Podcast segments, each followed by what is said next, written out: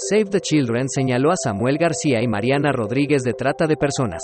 En su cuenta de Twitter, el organismo expuso que el 15 de enero García y Rodríguez, titular del DIF estatal, solicitaron un permiso de convivencia familiar por un fin de semana con un bebé del sistema estatal DIF, sin tener ningún vínculo con el menor. Aseveró que el bebé fue víctima de violaciones a su derecho a la vida privada, a la identidad y a los relacionados con la aplicación del interés superior establecido en la Constitución. Este lunes Morena acusó que el Instituto Nacional Electoral es el organismo electoral más caro en América Latina. De acuerdo con la tabla compartida por Movimiento Regeneración Nacional, el INE cuenta con más de 1.318 millones de dólares, en comparación con los 247 millones de dólares con los que cuenta el Consejo Nacional Electoral de Colombia. En las últimas 24 horas, México reportó 17.101 nuevos casos de COVID-19. Por tanto, el acumulado ascendió a 4.385.415.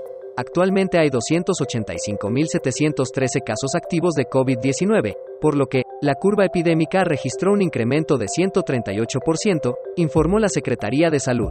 También en las últimas 24 horas, fallecieron 59 personas por coronavirus, con lo cual, la cifra total se elevó a 301.469 defunciones. En Tijuana fue asesinado el fotoperiodista Margarito Martínez Esquivel, mejor conocido como 44, cuando este se encontraba a bordo de su vehículo al exterior de su domicilio, en la colonia Sánchez Taboada. Pese a que el ataque armado fue reportado de inmediato a las autoridades, al arribo de los paramédicos fue declarado sin vida. Margarito tenía más de 15 años cubriendo la fuente policíaca y hasta el momento se desconoce el móvil del homicidio, sin embargo se sabía que recientemente había recibido amenazas por su labor periodística.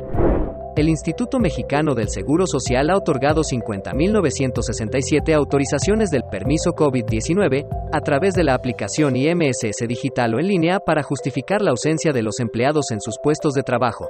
Dicho permiso es únicamente para personas inscritas en el régimen obligatorio y donde el tipo de modalidad otorgue las prestaciones en dinero. La duración de este permiso es de 7 días para derechohabientes con síntomas y de 5 días para personas asintomáticas que tienen prueba positiva, indicó el instituto. En la costa este de Estados Unidos y el sureste de Canadá, millones de personas tuvieron que resguardarse de una gran tormenta que golpea con nieve, hielo y fuertes vientos el este del país y que causó trastornos viales, suspensiones de vuelos y cortes de luz en unos 215.000 hogares.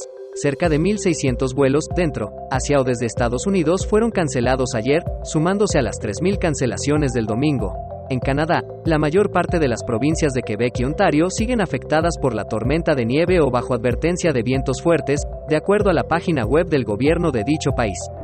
El secretario de Relaciones Exteriores, Marcelo Ebrard, anunció que el gobierno de Estados Unidos otorgó la autorización para la instalación de dos nuevos consulados mexicanos, New Jersey y Oklahoma, que se sumarán a los 51 que ya operan en esta nación y que durante 2021 llevaron a cabo cerca de 3 millones de trámites en beneficio de la comunidad mexicana. De acuerdo con un estudio elaborado por los Centros para el Control y Prevención de Enfermedades de Estados Unidos, los niños que se han recuperado de una infección por COVID-19 tienen un mayor riesgo de desarrollar diabetes tipo 1 o tipo 2, según los resultados del estudio publicado el pasado 7 de enero, los investigadores encontraron un aumento de 2.6 veces en los nuevos casos de diabetes entre los niños que se habían recuperado de una infección por COVID-19. En un segundo conjunto de datos, encontraron un aumento del 30%. Muchas gracias por tu preferencia. Te invitamos a compartir nuestro contenido con tus amigos y familiares, además de seguirnos en nuestras redes sociales, búscanos como garabato.info. Que tengas excelente inicio de semana.